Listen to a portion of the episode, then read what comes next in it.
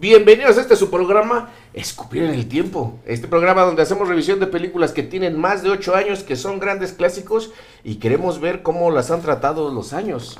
Hoy, hoy tengo un panel que digo, ay, güey. Mamador Special. O sea, hoy, Mamador Special. Tenemos de mi lado derecho ya el recurrente Chema Solari, para quien pido un fuerte aplauso a un carnal que lo habían pedido últimamente. Güey, estás arrasando con TikTok, güey. O sea, yo estoy acostumbrado a ver morras encueradas y de repente, ahora este pinche güero, ¿por qué me aparece y me aparece, güey? Perdón. sí, güey, o sea, ya encuérate. no, al Javier Ibarreche, banda, muchas gracias por venir. Una aplausita para el Ibarreche. Y a un carnalito que eh, también tiene un programa, canal ¿Qué es todo? Pues, todo. Espacio digital dedicado al cine y la fotografía. Así lo definimos nosotros. Eso, yo escucho más mamado todavía. Zoom 7. Eh, Zoom F7. Zoom F7. Yo nada más digo Zoom S, es que Zoom F7 me parece que voy a echar. Ya sé, ya atrás algo. Este, Gerardo Herrera, muchas gracias por venir. Un aplauso, por favor. O sea, la mesa está puesta. La mesa tiene especialistas y para eso eh, eh, escogí este panel para una película que ha Dios mío. Dios mío. Para empezar, creo que es la película más vieja que hemos, de la que hemos hablado jamás. Eh, si no me equivoco, es 1968. 1968. Este, y de uno de los cineastas que más admiro en la vida, el señor Sergio Leone. Y que creo que no hay escuela de cine ni cineasta que por lo menos tenga eh, unas palabras chingonas para, para él. Bueno, ¿de qué película vamos a hablar? Preséntala, Rosy. ¿Qué onda, amigos? Hoy en Escupir en el Tiempo se hablará de la película El bueno, el malo y el feo. Uf, esta es una película italiana de 1966 y es dirigida por Sergio Leone. Neta, esta plática supuso muy interesante, mucho conocedor de cine. Así es. El bueno, el malo y el feo, una película que eh, se ha convertido incluso el nombre en un clásico. Y bueno, no digamos la música de Sergio Morricone, ¿no? El Morricone. Eh, que ya también es todo un clásico. Pregunta obligada para empezar, ¿cómo llegaron a El bueno, el malo y el feo, Chemita? Ah, yo honestamente reciente. Bueno, reciente hace 15 años. No, no, reciente. Ah, cabrón, pues, ¿cuántos años tienes? para que 15 pues, años sea reciente. No, o sea, de que Vaya, no, no, no es que te. No la viste en el cine, Definitivamente no la vi en el cine, pero fue como. Tuvo un, momento. Yo creo que toda la gente que le gusta el cine tuvo un rato que le estuvo posicionado con los spaghetti westerns. Yo no fui la excepción. Y fue una de las que vi. Y me emocionó mucho cuando me dijiste ahorita de esta película. Pero ya cuando la vi dije, ah, no mames, lo que yo, yo quería, quería ver las dos primeras. Esa es la que menos me gusta de la trilogía de los dólares, que así se le conoce esta película de, de Sergio Leone. Y pues, es, es, mi menos favorita de las dos, pero es una de las mejores películas de la historia, sin duda. Y, ah, de plano. Sí, ¿no? No sé, es una. Fuertes palabras. Unas palabras muy fuertes. Este. Yo he de decir, digo, ahorita nos adentramos, no es ni de cerca mi película favorita de Sergio Leone, pero es la más, es la más famosa. Ibarreche, ¿cómo llegaste a...? Yo la vi y tendría como 14 años más o menos en mi temporada, no de obsesión con los westerns, sino de obsesión con Clint Eastwood. Después de haberme visto toda la saga de Harry el Sucio, andaba yo buscando otros títulos y pues el bueno, el malo, el malo y el feo, pues es un título que solito ya suena... O sea, han parodiado el título mismo, han parodiado las escenas, han usado la música. Nomás por tener el referente la vi, pero ni me acordaba de qué trataba hasta ahora que la volví a visitar y como que esta vez ya realmente la... Ya realmente la gocé, porque son tres horas de western pesaditas, pero muy bien aprovechadas, creo yo. O sea, se deja, se deja ver bien la película. Se deja ver todavía, Gerardo. Qué bueno que dijiste que va a estar mamador a la mesa, porque seguramente sí nos vamos a poner mamadores. Yo llegué igual hace como, como 10, 12 años por mi fune. Porque cuando entré a la escuela de cine me obsesioné mucho con Kurosawa. Mm. Y entonces está el, rastro, ¿no? De, de Sanjuro y de, y de Yojimbo. Y entonces yo había leído sobre esta disputa que, que, hubo entre, entre Leone y Kurosawa. Que le dijo Kurosawa, oye, ya vi tu película, la de este por un puñado de dólares y le dijo, está muy bonita, pero es mi película. Y que, y que Leone le Está contestó, muy bonita, qué bonita me quedó. Qué bonita me quedó. Y que Leone le contesta, yo lo, lo único que hice fue repatriar la historia, ¿no? Que es un western y que es vaqueros, porque en el caso de Kurosawa pues son, son samuráis. Pero sí, yo, yo coincido contigo que es una de las mejores películas y si no es una de las mejores, definitivamente es una de las más influyentes de la historia. Yo eso sí lo creo contundentemente, sobre todo en, en Tarantino, que por ahí tienes el, el póster de Once Upon a Time. Tarantino no existiría definitivamente sin, Sí, sin sí. Tarantino y toda una generación con la que con la que crecimos nosotros. Sí, se oyó muy mamador eh, llegar a Sergio Leone a través de Toshiro Mifune, pero está bien, para eso se te invitó a esta, a esta mesa. Eh, creo que sí es un parteaguas en la historia del cine. Creo que, bueno, creo que a partir de Sergio Leone, eh, de, de estos westerns de Sergio Leone y de los westerns de Sam Peckinpah, Ujú. es cuando se empieza a explotar la estética de la violencia, eh, donde la violencia se convierte en un espectáculo y no nada más en horror, en dolor, en sorpresa. Eh, podemos ver muchísimo cine noir, incluso muchísimo western, y la verdad es que la idea de los creadores de westerns eh, no había necesidad de que saliera mucha sangre, de que hicieras algo este, casi coreográfico, de que la música tuviera eh, un ritmo muy específico con, con- con la edición. Es hasta que llega Leone y Peckinpah que dicen, vamos a hacer de la violencia un, Un arte, espectáculo". No había ambigüedad moral en el western. El western siempre era esta cuestión de héroes que se estaban vestidos de blanco, estaban bien vestidos. De hecho, los personajes tenían nombres pues muy americanos, ¿no? Como Johnny, Johnny B. Good, ¿no? Por ejemplo. Aquí, por ejemplo, la primera que es diferencia es que el personaje no tiene nombre. Bueno, aquí le dicen Blondie, le dicen güero, pero el, Sí, pero en la otra le dicen manco, en la otra simplemente es el hombre sin nombre, o sea... Sí, los, los italianos tienen esta tradición de agarrar el arte y darle su propia perspectiva. Eh, los spaghetti westerns es un ejemplo. También ellos hacen lo que se llama el fumetti, que es su versión del cómic, que es una versión más, es este, más, más intelectual, más con moralidad ambigua. También está el género policíaco italiano. Eh, a mí eso es lo que se me hace bien interesante. Tú dices de Peckinpah y hablas también de, de Sergio Leone. Yo creo que su sí eran mucho más violentas sus películas, pero había un mensaje, había una sátira. Yo creo que esta es la, una sátira del, del, pues del oeste, porque aquí hablan de a- a algo que nunca habían a, las películas del oeste, del oeste en esos tiempos, y es el contexto de la guerra, de la guerra, guerra civil, de la de guerra civil en los Estados Unidos, que es una crítica súper fuerte para Estados Unidos. Hay una escena que me parece maravillosa, que es cuando viene el ejército sureño, están todos bien tus caballos, hasta parecen zombies.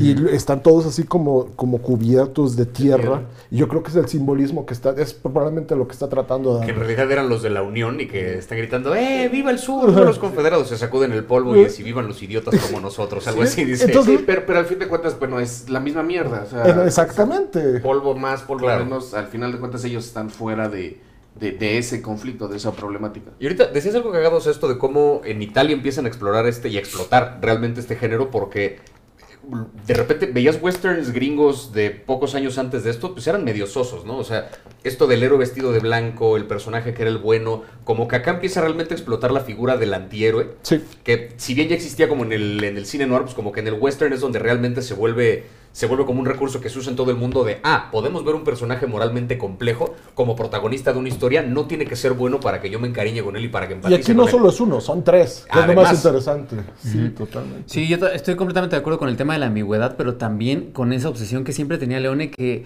nunca se olvidar también esto que hice en una entrevista, que es, es que los westerns estadounidenses o hollywoodenses eran muy limpios y que sentía como esta ansiedad de, de mostrar una herida. Él decía, tengo Ah. esa necesidad de mostrar una herida y también tener en cuenta como esta otra parte que lo comentamos en la, en la entrevista, el director no, no, no, es, no es solo, pues es, eh, trabaja con otro equipo y hay una figura ahí bien interesante que es la del productor, eh, que es Alberto Grimaldi, que trabajó para todos y, y fue el principal productor de Pierpaolo Pasolini, que ahí está el tema de Saló. Yo no sé si hoy alguien se atrevería a producir algo como Saló, pero definitivamente también él lo comenta que se apoyó mucho de Grimaldi, que le decía, haz lo que quieras. Pero es que es, es muy famoso esto que este Sergio Leone no trabajaba con guiones.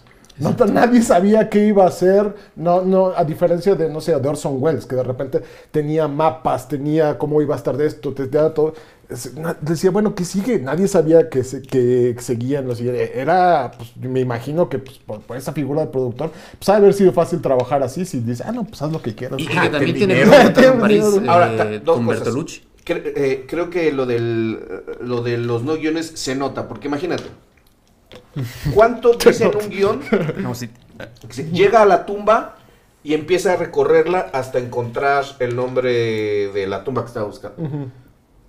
Te toma, güey, do- dos renglones. güey. Sí, Sí. claro. Pero la película Se son mama cinco, cinco minutos, güey. Cinco Pero es el, es el, el- Y los apaches atacan fordeando, ¿no? Que dice, sí, y los apaches atacan, y era una línea, y eso, y los apaches atacan duraba 20 minutos, ¿no? Entonces, pero dice algo bien interesante porque yo también lo detecté, no sé si estás de acuerdo, que la estructura del guion es muy sencilla. Es decir, son cazarrecompensas.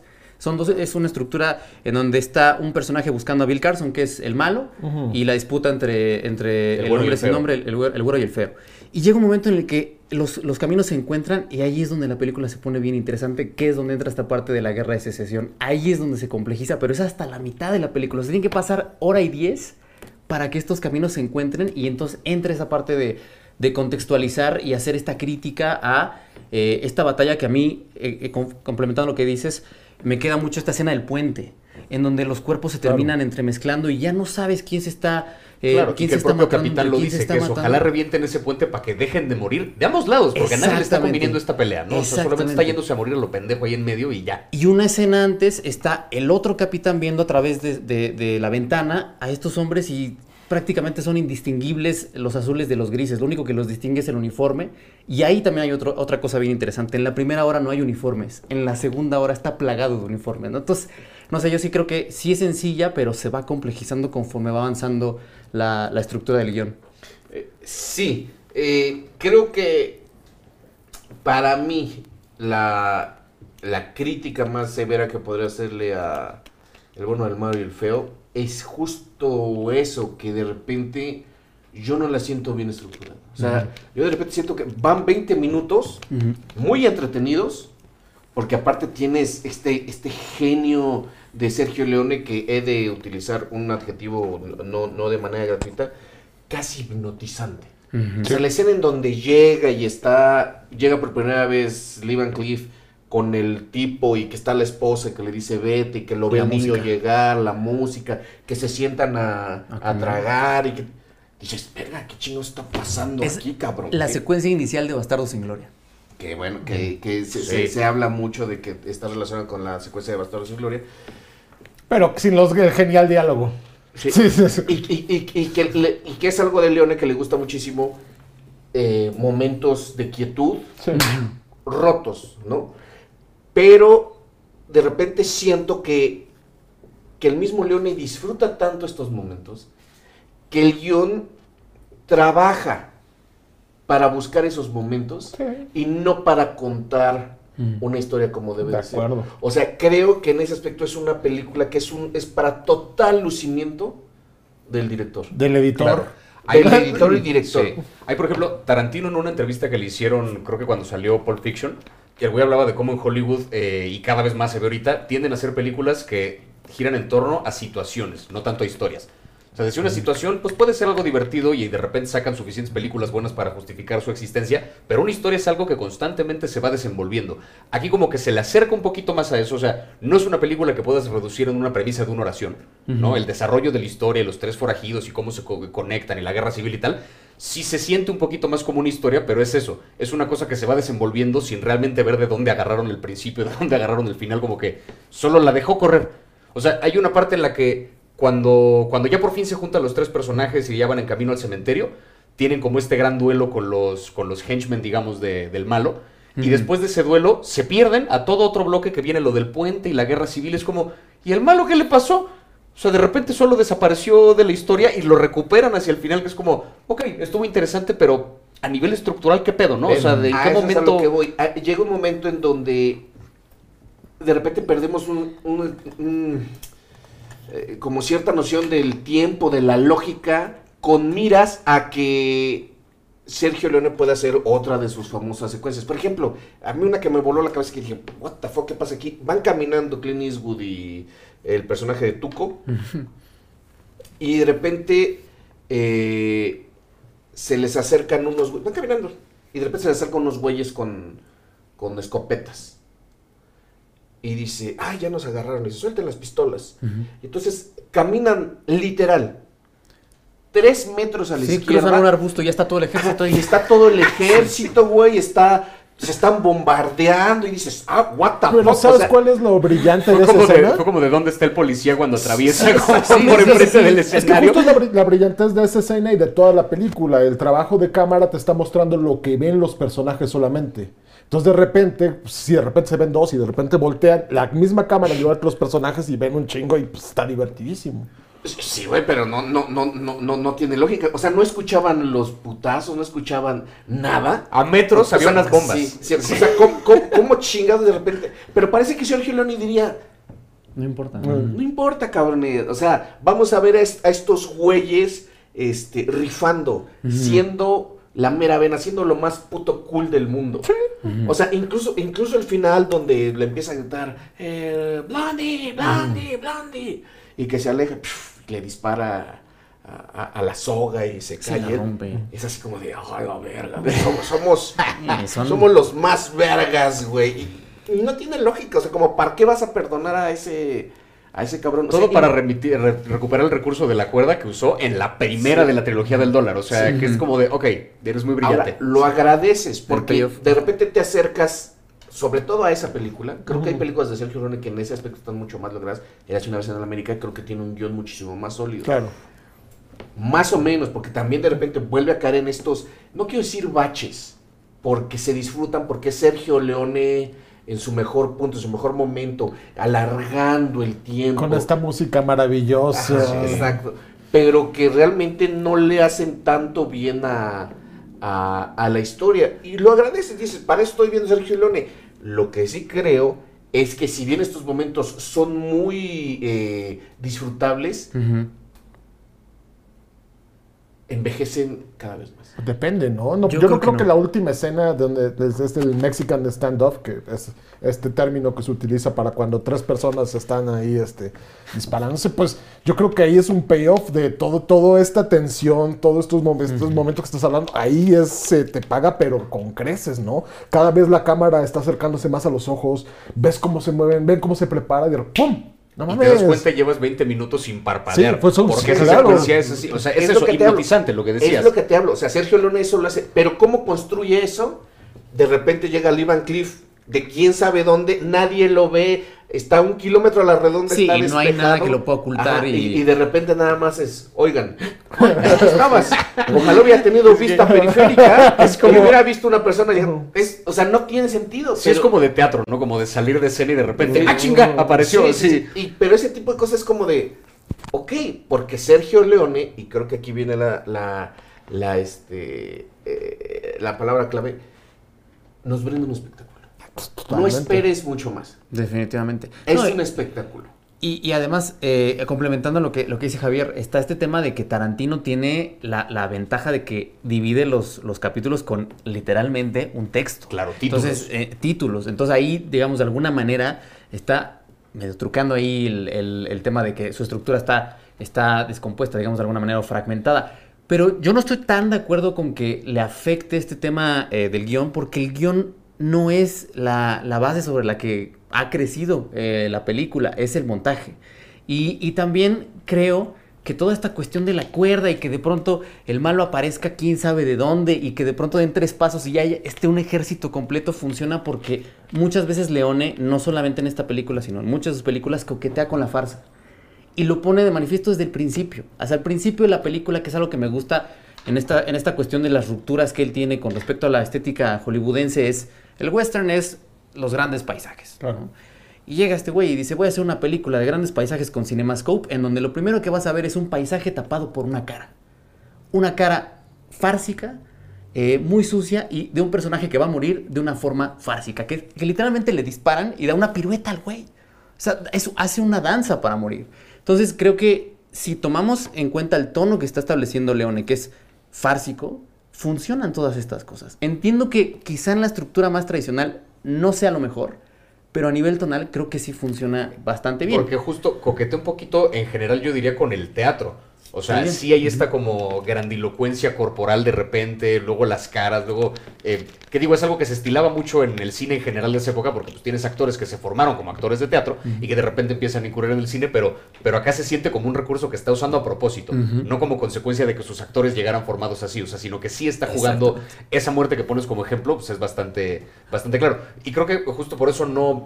No, no es que envejezca bien o mal la película, lo que sí es que es una película que se siente muy diferente a lo que estamos acostumbrados a ver hoy. Eso, eso sí es donde hay cierto, como una pulcritud cierto. técnica que no necesariamente siempre es buena, o sea, como que de repente son que- películas medio ñoñas de miren cómo hice esto técnicamente muy correcto, Eso es lo pero triste. acá se siente un juego, se siente como Exacto. me voy a divertir con esto, es una mamada, es una mamada, pero me voy a divertir. Y se agradece porque dices, esto no lo he visto en un cine en mucho tiempo. Exactamente. Sí, ¿no? y, y- y qué bueno que lo mencionas porque, perdón, perdón, pero hablando de, de esta, de esta grandilocuencia, de esta, pues está la comparativa con Escuadrón Suicida, que es una, es una película que no te permite la lectura, que está en chinga, que es el lenguaje Claro. actual, y Leone se toma el tiempo, se toma su tiempo para decir, mira, esto es así, vamos a desarrollar est- este standoff que mencionan del final, en donde es pistola, cara, la otra cara, abierto, pistola otra vez, la- y, y dices, ya dispárense, eh, eh, James Gunn hubiera dicho, ya, güey, chinga, dos minutos, mátense ya, a la No, verga", ya, y- creo que el mejor ejemplo sí es, es, es- es Marvel o, o- o DC, que es rápido, rápido, rápido, rápido, que, lo- que, el- que- que los niños no se distraigan, información, información, información, información. Eh, y, y sí lo agradeces. Yo lo único que digo es que ojalá hubiera un, un, un bueno, que las hay, o sea, sí hay películas en que pueden mediar las dos cosas, o sea, te doy Claro. grandes momentos, pero aparte te cuento una historia de manera de maravillosa. Es más, quiero un ejemplo, ya se mencionó en la mesa, Perros de Reserva, Pulp Fiction, Ujú. donde, donde Tarantino le sirve a la historia, o sea, como, o sea, le sirve, yo lo sirvo a usted, señor, eh, o sea, como, como yo soy su esclavo, pero también dentro de eso puede tener momentos de lucimiento muy cabrones. Claro. Creo que Sergio Leone no, no, no lo utiliza tanto así. Entiendo lo que me dices, no, es que de repente puede ser medio fársico. O sea, si de repente me pasa con Monty Python, que los veo y de repente volteamos acá y ya hay, hay toda una guerra desatándose, pues digo, ay, pues, no mames, es, es, es, es Monty Python. Con Sergio Leone no sé si queda, si queda tan claro. Creo, y bueno, para mí, eh, de- dentro de mi filosofía cinéfila, pienso lo mismo que en, en la psicología, que es, eh, tú maduras cuando le pierdes el respeto a tus padres. Ujú. Entonces, también a veces creo que cuando uno se acerca a estas películas, a estas, eh, eh, eh, estos monumentos de directores, de repente les quiere perdonar todo, pero a ver, Sí. aún nuestros Claro. padres tenían, tenían pedos y eran unos hijos de, Sí, que unos- quizá unos hijos de puta. Tarantino supo aprovechar lo necesario de lo que hacía Sergio Leone y supo mandar a la basura todo lo que dijo, esto no sirve. O el propio es Leone que le falta el respeto a Ford, por ejemplo. Pero es que- ajá, justo. O sea, y aparte, yo, no- bueno, yo no estoy tan de acuerdo porque creo que es el, es el género del western. O sea, ¿sabes? No puedes, estás, no puedes. Obviamente estás hablando de películas de westerns muy bien logrados y los hay. Hablaste hace rato de Peckinpah, que también era un maestro de contar in- historias moralmente ambiguas increíbles. Pero, pues, sobre todo si yo lo considero con el western. Hay que, hay que tener esto súper en cuenta. El western era el género más importante en Estados Unidos en, en los 50s y los 60s. ¿Por qué? Porque era súper fácil. Era como las películas. Pero la diferencia es que aquí era porque era muy fácil mandar a los actores a que estuvieran un mes ahí a un ranchito. De hecho, todas las películas, los spaghetti westerns, las grababan en España. O sea, no, ni siquiera en Italia. En Almería. Ajá, exacto, este, porque eran muy baratas de hacer, eran también y son pues muy fáciles de entender. El bueno es bueno, el el bueno trae sombrero No, blanco. No eran fáciles de hacer, justo. De entender. O sea, la- de entender a lo mejor, pero en ese momento, o sea, las películas de vaqueros es, es, es el Marvel de hoy, ¿eh? Pero O por- sea, pero por a, los a to- costos. a todos los actores, todos tenían que hacer su western. Como ahorita pareciera que todos los actores Tienen que pasar oscareados, el de DC tienen o que de pasar Marvel. por. O sea, incluso ya tienes a, a- al actor fetiche de, de Wong Kar Wai, ya también le va a entrar. Este, tienes A Tony Leung. a, a To- a Tony Leung, Este, tienes ya todos haciendo. Max von Sydow, de hecho, salió, ¿no? Sí, no, pero no Star Wars. Max von Sydow salió en Star Wars. Que, de nuevo, es otra de esas grandes, Sí. o sea, Marvel, Sí, DC, Star Wars, es En- en- Disney como una o sola sea, y sí. DC. el, el cine de, de, de- de vaqueros era, era, era, era ese tipo de cine. Lo que es cierto es que ya estaba decayendo mucho, se Sí, estaba iba de la salida. fórmula, Sí. ya iba de salida y Leone le da una pinche vitalidad. Pero bueno, también considera el año, ¿verdad? El 68, cuando estaba en Francia, estaban haciendo el New Wave, cuando se estaba como reinventando todo esto, y pues ahí. Sí, ahí venía el nuevo Hollywood. Vuelvo, Sí, un poquito, exactamente. vuelvo un poquito a esta idea del antihéroe. O sea, lo mismo que pasa un poco con el cine de superhéroes, poniendo este paralelo.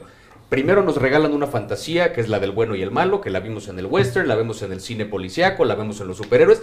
Eventualmente nos empieza a dar hueva esa fantasía porque es como, ¿qué tanto más tiempo voy a tragarme esto que claramente no es cierto? Y empieza a entrarle un poco la complejidad y es donde empiezan a, a convertir a los personajes en antihéroes, donde de repente el protagonista no necesariamente es bueno, donde de repente se burlan del propio género, donde juegan con una sátira del género. Con los superhéroes, pues ya vimos sobre un Deadpool que se burla de las pelis de superhéroes, un Logan que pues es esencialmente un western, pero con, con la cosa de los mutantes, o sea, empiezan a jugar un poco con los géneros porque es o evoluciona el género o se muere la chingada. Y hay que resignificarlo y hay que meterle crudeza. Y es un poco lo que hace Leone, que le mete de pronto esta suciedad, esta violencia, pero la eleva a la calidad de espectáculo, revitaliza un género que de otro modo se hubiera muerto, como le va a pasar a cualquier otro, otro género. El de superhéroes lleva particularmente largo rato, en una época en la que las cosas suelen acabarse antes, pero va más o menos por la misma línea. Yo creo que más, cada, o sea, analizando esto del cine, cada género, subgénero, pues, vive sus 20, 25 años. Y creo que aquí podríamos, digo, yo no diría que el principio del género es la primera película de Iron Man, que tiene cuántos, 11. 10, 2000, es 2008. 2008. Fíjate, 2008. 13 años, eh, 13 años. ¿no? Todavía vamos a ver cosas interesantes. Y al parecer vendrá la, la obra maestra de los superhéroes. O sea, porque viene la película Suma, este, que eh, use todas las enseñanzas que, que estos años nos ha dejado. Eh, yo pensaría que una que, que ahorita el punto más alto, que sé que, muchos van a decir, no, no mames, este, para mí es Joker y Sí, el segundo, el Caballo de la Noche. Nolan. eh, eh, Caballero de la Noche. Eh, pero, pero bueno, re- re- regresando, regresando al western a, a- a lo de Sergio Leone, me parece que es que es altamente disfrutable ver un cine donde el director quiere narrar a lo mejor ya tanto no una historia sino una secuencia que dicen déjenme realizar esta secuencia Ah, se ve, se ve. es, es- es- es- es- es maravilloso. Y es algo que ya no te lo puede dar el cine. ¿Y sabes quién lo empezó a dar? La televisión. La televisión, la La televisión, como tenían un gran este, espacio de tiempo, de repente decían, nosotros sí te podemos trabajar una secuencia como las trabajaba Leone. Vamos a aventarnos 15 putos minutos. Pero aparte no es cualquier televisión. Fue la televisión que ya le pudo decir adiós a los comerciales, güey. HBO. Porque antes, antes eso era la gran problemática de, de la televisión. Ujú. Tenías que respetar el, el- el corte comercial. HBO son los que lo empiezan a, a- a diseñar como que no tenía que ser así y que no tenía eh, y que incluso la, la continuidad podía ser eh, seguida. O sea, no, no- antes buscabas que, que- que los, los episodios de Fueron las una series unidad. No, al contrario, que lo pudieras ver por separado y no Sí, pasaba porque antes nada. no, no, no había de que podías conseguirlo en DVD, no sabías cuándo lo iban a repetir. No, la idea era que a lo mejor te perdías un capítulo, pudieras no ver el que sigue nada. y no perder rating, ¿no? O sea, Sí, que la sí, gente pudiera Sí, hacerlo. por eso había eh, modelos tan repetitivos en términos de ar- argumento como Doctor House, que Doctor House es en esencia la misma estructura una y otra vez a lo Sí, largo de otra 26 y otra capítulos por otra y 8 Todos los temporadas. procedurals que son lo mismo. Ahora, ¿no? lo interesante es que, que- que las series de repente dicen, no necesitamos, ya no se hacen comerciales y ya este incluso los, los episodios no tienen que ser autoconclusivos, es, Claro. es- Eso es es. la palabra. Entonces de repente tú ves Breaking Bad y ves una secuencia de 20 minutos desarrollada de una manera magistral o incluso este eh, Game of Thrones. O sea, Game of Thrones hay capítulos que prácticamente son una secuencia. La, la, la, la batalla de los de los bastardos. True Detective Claro, tiene eso- una maravillosa así de Sí, también. True Detective de También. Fukunaga es True Detective una tiene ese tipo de cosas. La batalla de los bastardos en descripción que tanto es un se pelean y este gana, ¿no? O sea, a nivel de historia, a nivel de lo que pasa de escaleta, pero puta, la extendieron porque se dieron el lujo de, de dar cada detalle, cada color de ese momento. Entonces voy a decir una cosa que a lo mejor es un insulto y a lo mejor hace 20 años era un insulto, hoy quién sabe.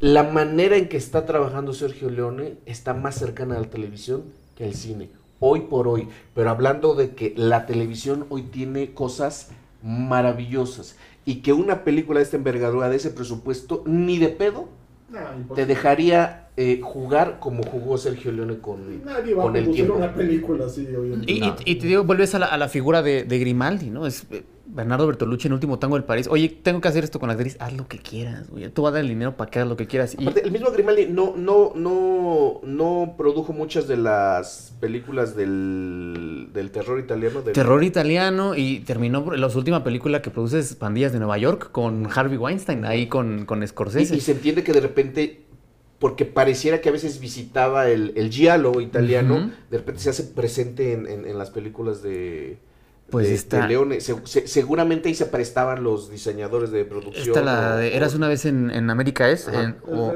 De León. O es, es- en el es oeste. Argento, en el oeste. La, es- la escribe Argento y la escribe creo que Bertolucci, ¿no? La coescriben los dos y Ah, la ¿sí? dirige Leone. Sí, Argento fue guionista en una de las películas de, de Leone. Entonces sí hay una relación ¿Qué ahí decirlo? Para mí la mejor es Eras una vez En América. el oeste. En el oeste. en el oeste. Me parece creo mucho, que es más, mucho más redonda Sí, que, sí. que, este, que el el malo y el feo. O sea, creo, creo que con el el malo y el feo se divirtió muchísimo Sergio Leone y, y creo que con la siguiente le puso uh, mayor atención, mayor perspicacia. Ojo, haciendo cosas desde eh, eh, el cine espectáculo, un cine que no buscaba ni festivalear, no buscaba premios y que se lo fue ganando se lo fue ganando con el tiempo, ¿no? Eh, que eso me parece importante, porque en su momento nadie respetaba a Sergio Leone así como el gran director. Ah, no, ta, de ta, hecho ta, fue un fracaso, o sea, fue un fracaso la crítica a esta película, la destrozaron en su momento. Sí. O sea, Y, y- y mencionar, bien importante lo que, lo que dices, eh, porque sí creo que sí la, la calidad por momentos es dispar, porque hay, hay instantes en donde alcanza niveles que yo dije, no mames, este güey, ese momento en donde torturan a Tuco, que este León establece un contrapunto con la música que está tocando Ah, bueno, es el ejército. Ah, no. Es- esa secuencia, por ejemplo, que siempre se habla del montaje como de, de esa película de cómo dejaba respirar el plano y cómo iba construyendo la tensión. Pero en este, en este momento muy específico es exterior, interior, exterior, interior y cómo la música está proponiendo una, una emoción, una sensación, que es algo que hace Angelopoulos, una sensación positiva, pero lo que está ocurriendo ahí adentro es una eh, sensación eh, Negativa. Y lo que termina haciendo otra vez es unir ambas cosas con este miembro de la orquesta que está llorando, Claro, porque que sabe lo que está porque sabe lo que pasando. Entonces, va construyendo el lado positivo, va construyendo el lado, el lado negativo y en algún momento los va a unir. Y cuando se une dices, qué cabrón este güey. O sea, No. porque si bien no toda la película tiene ese nivel, sí lo alcanza. ¿no? Y Pues es que llega un poco, ahí dices, no mames. un poco lo que decías de cómo lo que está construyendo por encima de cualquier otra cosa, más que una historia, más que nada, es un espectáculo.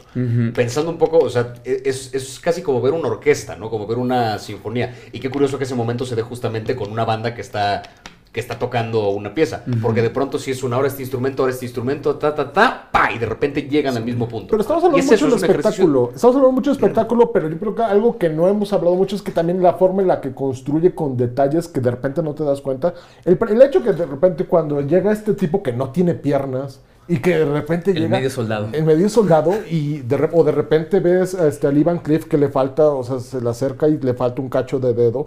Pues son todos, es, es una crítica a la guerra y todo lo que lleva, con detalles súper chiquitos que, que por ejemplo, por eso cuando dicen espectáculo, digo, sí, sí hay mucho espectáculo, pero también hay una atención a los detallitos súper chida que te está contando, que te está haciendo unos contando unos personajes súper complejos. O sea, eh, el, de hecho el título es en, es, en inglés es el bueno, el malo y el feo, pero en italiano es como el bueno, El el bruto. y el capturado. Este, pues, es- este, porque pues sí, o sea, y para mí lo que está chingón en inglés es que pues, pues el bueno no es tan bueno, el malo tampoco es tan malo, y pues el feo, pues ya eso es como... Y el feo solo es mexicano. Mexicano, se güey, o sea, mamaron. Eso sí que pedo. sí, güey. Pero bueno. Se mamaron. con- Yo, yo, yo, yo insisto, sí, sí tiene sus detalles, eh, de- como de cierta profundidad, pero bueno, también, o sea, decir la guerra es horrible, digo, no necesitas... No, pero por ejemplo, pero, pero ahí te va. Doctorado. Salud. Pero esto es una pero, eh, igual que siempre ah, y es un, que siempre en este programa en este programa lo terminamos hablando Salud, Salud. salud. de Vietnam, que es muy fácil hablar de la guerra de Vietnam o de la Segunda Guerra Mundial más bien, porque es bien fácil decir quiénes son los buenos y quiénes son los malos. También en esta guerra pues, es muy fácil decir que los buenos eran los, Los de la Unión, los de la los Unión. Y aquí pues lo que está interesante pues es que decir es que pues no, o sea, sí serán muy buenos, pero pues al final vale verga. Sí O es sea, interesante en tanto que la guerra no es que quede en un segundo plano, pero se convierte más como en un obstáculo para los personajes. Es un pedo de cómo vamos a llegar a esta fortuna tratando de evitar una guerra civil por la que tenemos que pasar. No, pues no, No, pueden evitarlos. Porque, y- porque claramente ellos no tienen es- una postura particular, por eso van vestidos de gris y es como, ¿de qué color son? ¿De qué color? ¿Me quito el, el uniforme o no me quito el uniforme? Les vale madre. Pero es O sea, importante también por eso que el, que el malo traiga un uniforme azul. Sí, claro. Y el malo sea quien tortura, porque juega precisamente con esto que dices. Hay una ambigüedad, el bueno no es, no es bueno al 100%, hace algo Se pero convierte termina- bueno durante la película. Pero Mm, todo el tiempo nos va mostrando esos sí. matices en donde pues igual va a matar, igual va a estafar, igual va a hacer todas estas cosas, pero sí, sí pinta como de alguna manera, estos son los buenos, estos son los malos, pero el malo es de estos güeyes, es de la unión, o sea, es el que tortura, es Claro, el que... claro. claro, y el bueno en algún punto está vestido de confederado. Exactamente, entonces siempre son esos Y matices. los confederados lo reciben muy bien al malo también, hasta le dan de comer y le ofrecen. Sí, sí, sí. Por eso el primer bloque es bien importante. El primer bloque donde no hay uniformes, a mí me parece que es preparar para... Mira. No solo no hay es- uniformes, es también ambiguo. cabrón, de repente las, las primeras escenas donde se- ves a la gente, pues, dile- a este vato le gustaba mucho buscar caras peculiares.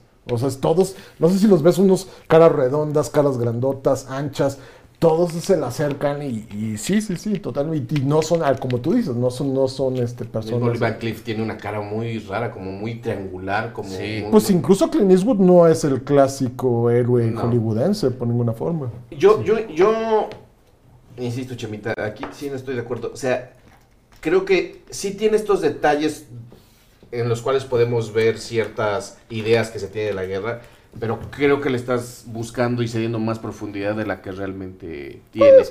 Puede ser. Eh, yo insisto en el espectáculo. Esta secuencia que tú dices, la orquesta tocando mientras a ese- güey lo están vergueando. Si te pones un tantito, tantito exigente, no tiene ningún sentido. O sea, Sí, no. la, la a, a Tuco no tiene motivo de ser, porque, porque después llevan a Clint Eastwood y y, le como dice igual que yo te voy a llevar, ¿no? a mí O sea- no me va a verguear. Dice, no, ya me di cuenta que tú no me vas a decir nada. Pero qué de, ¿What? ¿What? O sea, no, güey. O sea, la- pero, la- qué pedo que está mal el espectáculo en el cine o qué? no, no, no, no. na- nadie dijo eso. De hecho, es un gran espectáculo, güey. Ujú. O sea, pero. Pero no da más. O sea, es, es, es un gran espectáculo. Pero el espectáculo. Ese sí se va avejentando de manera muy rápida. O sea, yo te puedo decir una cosa. Las, las películas de rumberas te ofrecían un espectáculo que era, ya no vayas al... al, Al, al- al cine. Exacto, ya, ya no tienes que ir a gastar el dinero de los chupes y llevarte a tu vieja para ver estos espectáculos de rumberas. Nosotros te lo llevamos al cine, es un espectáculo. Y ahorita tú te acercas y dices... O sea, ya no, no me interesa Ah, ver... lo puedes ver con Avatar, ¿no? Yo me acuerdo la primera vez que vi Avatar en el cine fue de chingas a tu madre, ¿qué es esto? Pero ahí, Nunca por ejemplo- algo así. Y ahorita ya lo veo y digo, eh, Claro, pero ahí lo que pasa es que también ahí hay mucho de espectáculo tecnológico, que ese sí caduca cada vez más rápido. En el caso acá creo que hay un espectáculo más que tiene que ver más con lo emocional, que tiene que ver más con, con el cómo te van con construyendo el- la situación. Con o sea, el gran uso de la música, la edición, la dirección. creo que en sea, todo la caso es un espectáculo que va a envejecer más lento que una cosa como esto que mencionas. Sí, Y ese es pero, pero va a envejecer porque Ah, van a claro. Llegar nuevos, nuevos este, cineastas que te van a estudiar y van a decir, ah, ya sé cómo lo hace.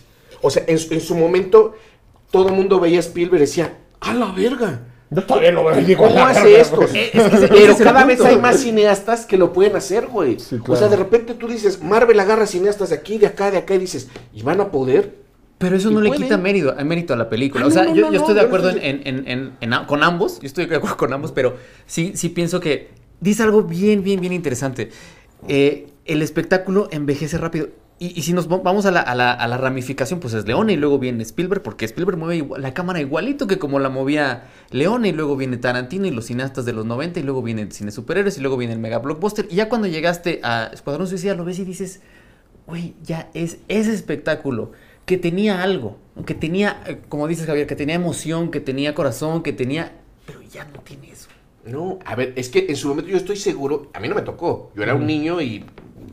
O sea, pero seguramente las primeras películas de Spielberg la gente decía, qué puto genio, güey. Yo todavía lo digo, güey. sí, no, Pero espérame, pero tú ahorita se le enseñas a un niño y dice, se parece a un chingo de cosas que puedo ver prácticamente en cualquier plataforma. Ah, Que hoy incluso Spielberg suena como de, ah, el director que hace las cosas que cualquiera hace. O sea, como que suena, un- suena un... Puta eso, güey. Pero, pero Es suena, que, ¿sabes? a lo que me refiero es que culturalmente o ya sea, es eso. no, Ve- ve- ves Raiders of the Lost Ark y te lo juro que no O envejeció. Jurassic Vete, Park. güey. Jurassic Park. Vete, güey. ¿Eh? ET ya está súper envejecida, güey. Es más, eh, eh, es- eh, sí, a lo mejor ca- casos del arca perdieron, pero ve las siguientes de Spielberg. O sea, no digo que todas. Ve las siguientes, o sea, ve las de, no son de él, pero eh, lo- los viajes en el futuro, güey, salvo la primera, las, las otras dos, pues ya no, ya, ya, ya, ya, ya, ya no levantan tanto. O sea, pero no es culpa de Spielberg. Spielberg prácticamente lo inventó, cabrón. Sí, claro. El pedo es que hubo una serie de cineastas que estudiaron Spielberg y dijeron, ya sé cómo lo hace. Sí, la receta. Y ya se aprendieron la receta y ya lo hacen ahorita en todos pinches lados. Pero no puedes hacer eso, por ejemplo, con Bergman, cabrón. O sea, Bergman no dices, a la verga, ya, ya aprendí la receta, ya, sé cómo le hace y vámonos. Nadie quiere copiar ese estilo porque no vende. No, in- in- por Nadie quiere copiar no Persona porque Persona no vende 100 millones de No, dólares. Pon tú, pero sí es cierto. copias muy malas. Pero sí es No, cierto, hay- güey. a ver, Sí. no, no, en México estamos llenos de Sí, cineastas pero que cabrón. copian Sí, pero al cineasta para vender. mexicano nadie lo ve. No, sí, pero de todas maneras. Pero nadie dice, yo quiero ser el siguiente Bergman. O sea, todo el mundo dice, quiero ser el siguiente Tarkovsky. Y por eso les va como les va. Sí, pero, pero porque ven en Tarkovsky cierta fórmula que no pueden replicar de Bergman, porque Bergman es muchísimo más complejo. Es más, yo incluso les digo, nadie dice, quiero ser como Tarantino. Cuando sale Tarantino y tiene este éxito, mucha gente dijo, ah, ok, vamos a hacer ahora películas tarantinas. No le salió. No, pues no, güey. Es que piensan No que Tarantino salió, es violencia, piensan que nada más son este. Sí, sí, y Tarantino es un chingo de cosas. No le salió, güey. Cabrón, no le salió. Incluso a la gente dice, ah, pues voy a hacer algo a lo Woody Allen. No le salió. A lo David Lynch. Sí, O a lo David Lynch. No le sale, güey. Pero lo de Spielberg o de Otto o de Sergio Leone es.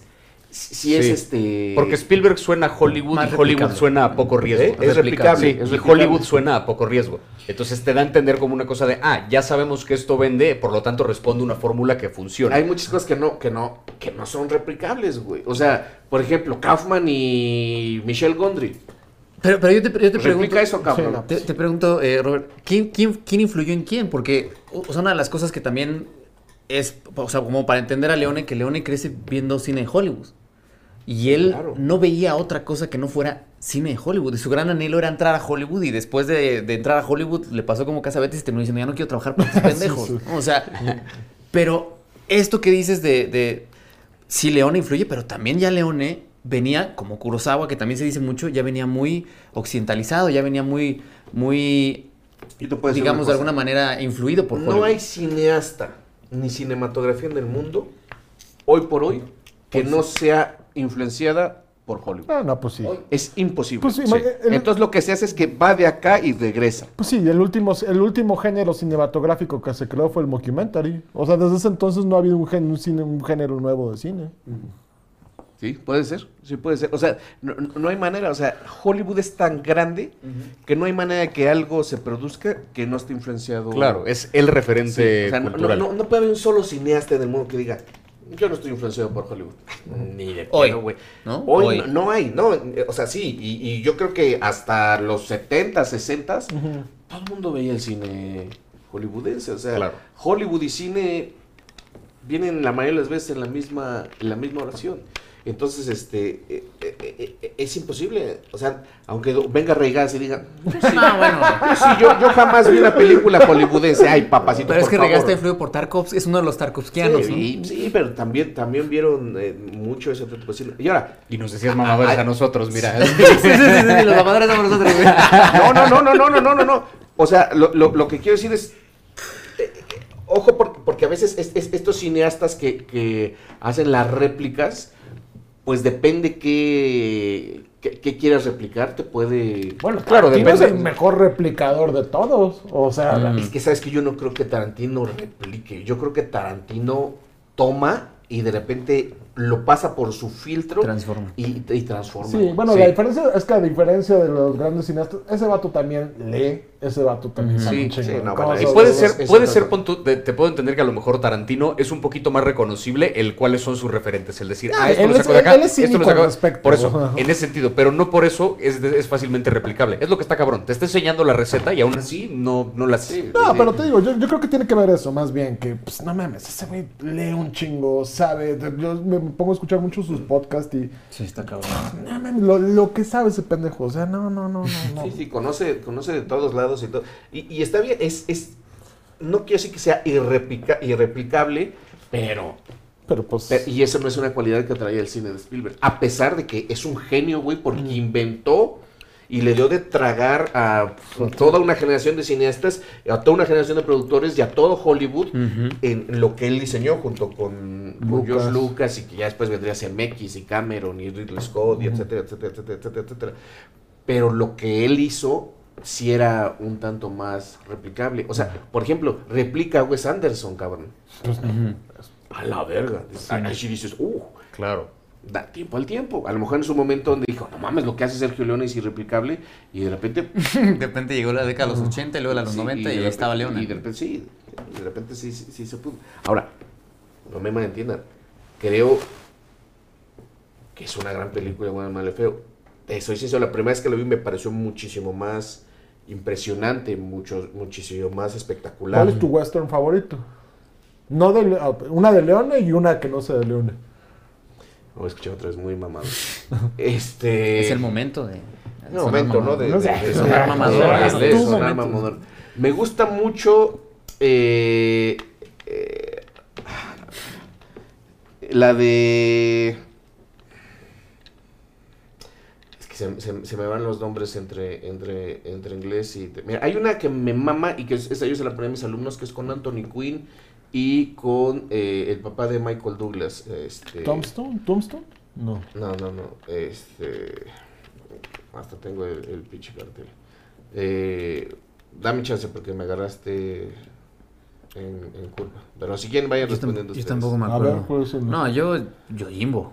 O sea, sí, Yojimbo, aunque no es un western western, pues replica toda la estructura y replica toda la convención. Y cuando la vi yo la primera vez, fue como de qué, o sea, este señor, ¿qué ha hecho? Porque yo no conocía a Kurosawa, ya después vi otras, otras cosas de él que me gustaron más, pero Yojimbo es como el gran western que me interesó eh, por, por el género, definitivamente. Con sí. todo y que se sale con esta cosa del samurái, con... Sí, sí, sí, sí, fue como el gran, la gran película que metió ahí. Después, tío, ves Siete Samuráis, Sanjuro, este Barbarroja, Ikiru, por ejemplo, que ya dices, no, este güey está... Sí, es justo, ¿no? Y ahorita que hice todas esas películas tan diferentes, Ikiru de Seven Samurai, de todo este pedo. sí, Mira, dejando, dejando de fuera a los Cohen, para Oh. irnos así de viejito, porque True Grit y esta última de. La que sacaron Netflix. Buster. Buster, Buster Scruggs. La balada de Buster Scruggs. La balada de Buster Scruggs, muy divertida. Dejando de fuera a, a Leones, dejando de fuera, dejando de fuera a, a Pep Kimpa. Me mama a la hora señalada con, con Gary Cooper, Mm. Katy Jurado, Grace Kelly. No vi. Eh, es, es para mí una de mis favoritas. Y la otra es una que es con Anthony Quinn y Kirk Douglas. ¿Y la tuya tú no lo dijiste? A mí, te- ¿tengo que dejar fuera los Cohen o se vale? No, pues. Porque yo, la verdad es que No Country for Old Men es una que he revisitado no sé qué cantidad de veces y cada vez le encuentro como más cositas ahí.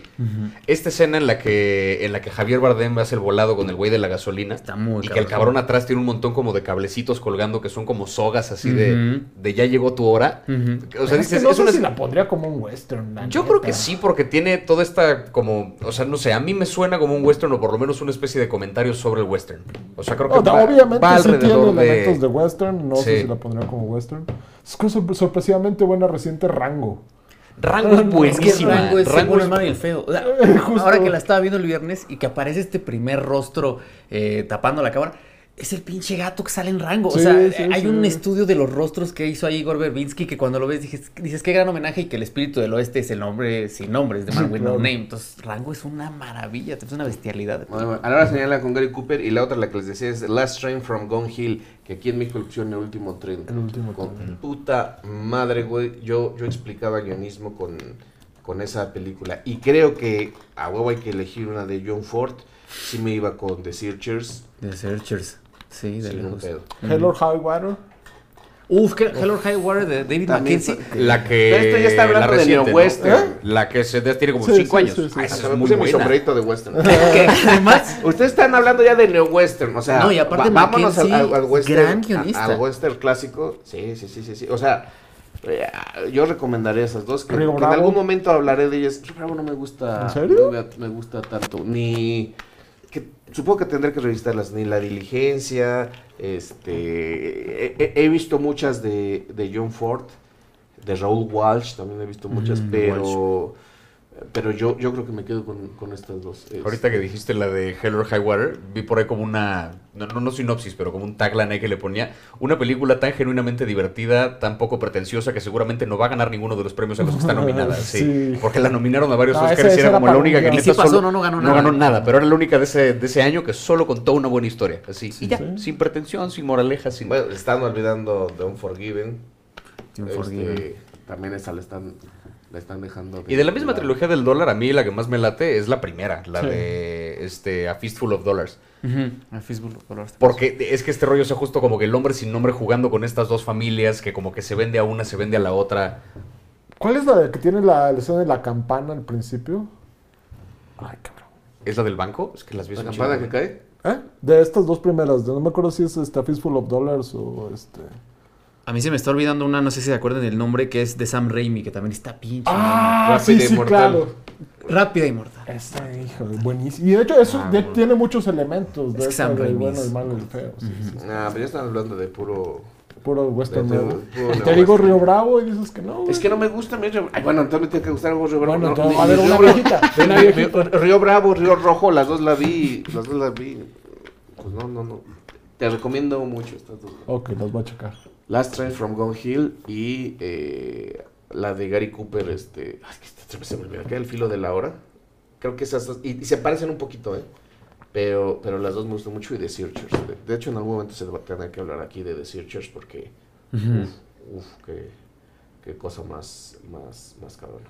Este, manda un placer que hayan venido. ¿Algo más que quieras agregar, Gerardo? No, pues nada, que no nos hemos dado cuenta, pero hemos visto muchas veces el cine de Sergio Leone a partir de otros cineastas. ¿no? Claro, o sea, to- toda esa estética de la violencia, to- todo eso se lo debemos a, a Sergio Leone. Sergio Leone fue el que dijo, ok, yo voy a hacer estas secuencias así que bien cool, este, súper emocionantes. Se lo debemos, se lo hacemos.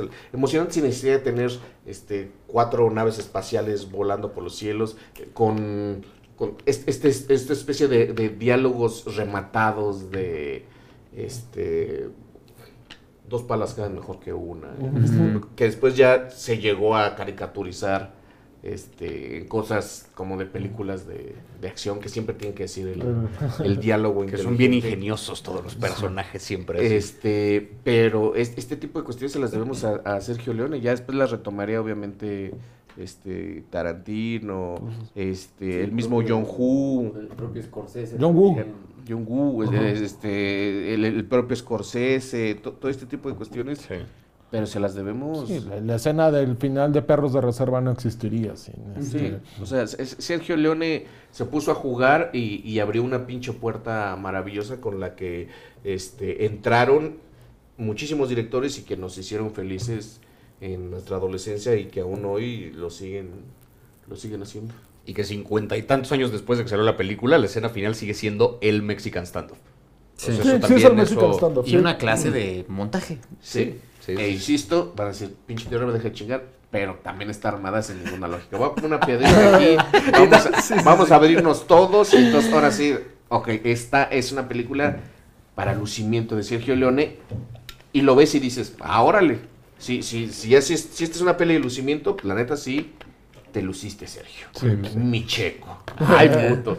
Este, muchas gracias, Ibarreche. Muchas gracias por haber venido. Gracias por Espero la no sea la, amigo. la, la única vez. Lo mismo, Gerardo. Muchas gracias, gracias Espero por la que invitación. se den por acá una vuelta. Por favor, yo encantado. Chemita. Este, y eh, pues nos vemos la siguiente semana.